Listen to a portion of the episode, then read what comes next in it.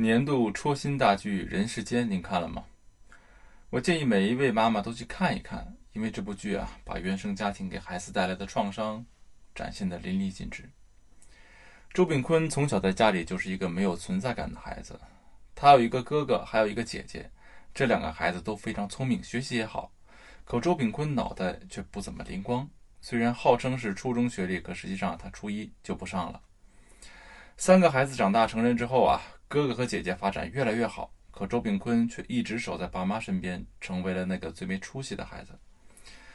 从小到大，周炳坤从来没有得到爸爸的肯定。反而经常受到爸爸的指责和批评，这让周炳坤的心里变得越发自卑。终于有一天，积攒在周炳坤内心的委屈爆发了。周炳坤哭着对爸爸说：“什么话难听，你说什么？哪儿疼你抠哪儿，都一个爹一个妈养的，就我没出息。”听到这句话之后，周炳坤的爸爸反驳说：“是不是事实？”周炳坤激动的吼：“事实就该说吗？事实就该说吗？是啊。”事实就该说吗？不如别人就该被钉在耻辱柱上吗？除了批评和指责，难道就没有更好的教育方法了吗？其实啊，我们做父母都应该知道，孩子的不如别人，大多数不是因为错，而是因为无力。就比如孩子的学习成绩不好，真的是因为他贪玩不好好学习吗？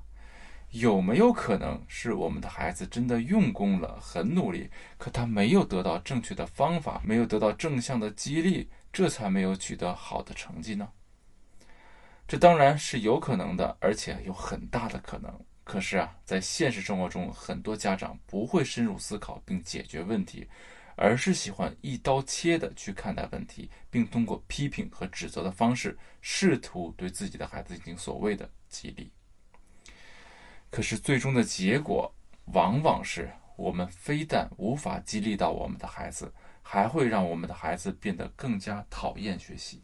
再比如，孩子的性格很内向，见到陌生人就脸红，见到长辈也不好意思打招呼，这真的是一种罪过吗？我们当然能找到一百种理由来证明这样做是错的。我们当然也能说出一大堆孩子这种内向性格会给他带来的麻烦。可是扪心自问。孩子的性格内向，不善交际，难道他心里没有压力吗？难道他自己不想改变吗？其实他比任何人的压力都大，比任何人都想改变，可是他不知道该怎么改变呀。他也想用三分钟的时间能够聊熟一个陌生人，他也想在长辈面前变成那个嘴甜的小机灵鬼儿，可他做不到啊。当一个人身处艰难，甚至面临困境的时候，他最需要的是什么呢？他最需要的是两样东西，一样是有实操性并且有效的方法，一样是坚定的陪伴和温柔的鼓励。可是我们有没有给到自己的孩子呢？就拿孩子内向性格来说吧，一般在面对孩子这个特点或者由这个特点导致的行为的时候啊，大多数家长都会黑着脸数落自己的孩子没出息，甚至还会给自己的孩子贴上闷罐、受气包的标签。可是，我们指责性的教育真的能帮到我们的孩子吗？当然不能。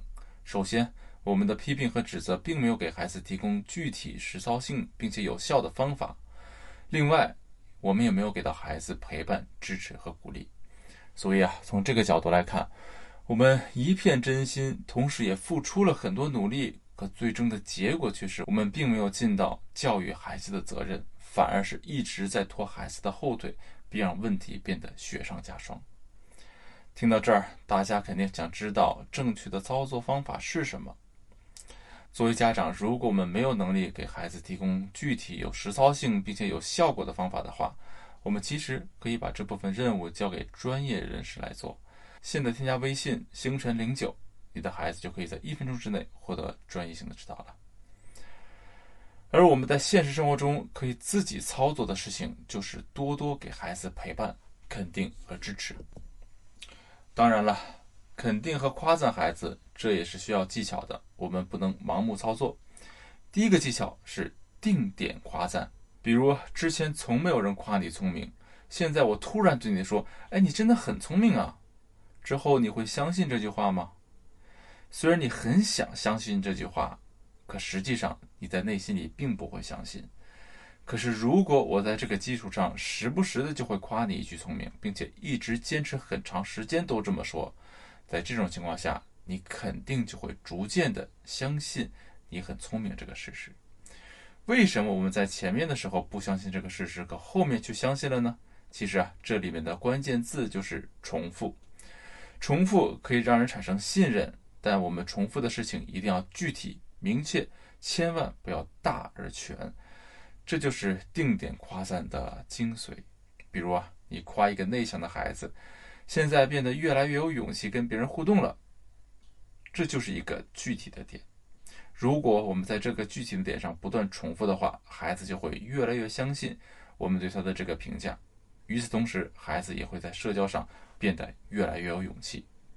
可是，如果我们只是大而空的夸孩子，比之前好一些了呢？这个时候，孩子的内心虽然是开心的，但他并不知道自己应该努力的加强的方向是什么，所以啊，他并不会很快取得实际的效果。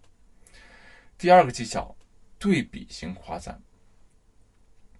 上学的时候考九十九分，这是一件值得高兴的事吗？如果九十九分是全班最高分的话，你肯定会由衷的感到开心。可是如果有个同学考了一百分呢？这个时候啊，虽然你也会因为考了九十九分而感到开心，但你开心的程度肯定不会那么强烈。为什么会这样？其实啊，这足以说明人们通过对比获得成功的体验是远远大于成功本身带来的体验的。所以啊，想要夸我们的孩子发挥出最大的作用，我们就一定要用对比的方式去夸孩子。比如孩子考了八十分，虽然这个成绩呢也不算太好，但我们可以鼓励孩子说：“哎呦，你真的太厉害了！上次只考了七十五分，这才短短一个月就足足提升了五分，真的是了不起了不起。”再比如，孩子很调皮，不爱学习，我们直接去批评孩子，这肯定是没有用的。这个时候啊，我们不妨在他班上找一个学习成绩好一点的孩子，然后对我们的孩子说：“哎呀，宝贝，我觉得呀，我感觉你比你们班那个谁谁谁啊强多了。哎，长得比他帅，个子比他高，也比他聪明。如果你再稍微的再努力一下，在成绩上赶上他，那么就能够全面碾压他了。”这么一说啊。孩子心里肯定会觉得更有动力的。当然了，除了上面两个方法，有效的夸赞孩子方法还有很多。如果呢你想对此有更多的了解和学习，可以添加微信星辰零九来获取专业的指导。好了，今天的内容就到这里，关注我，让你身边多一个青少年心理呵护师。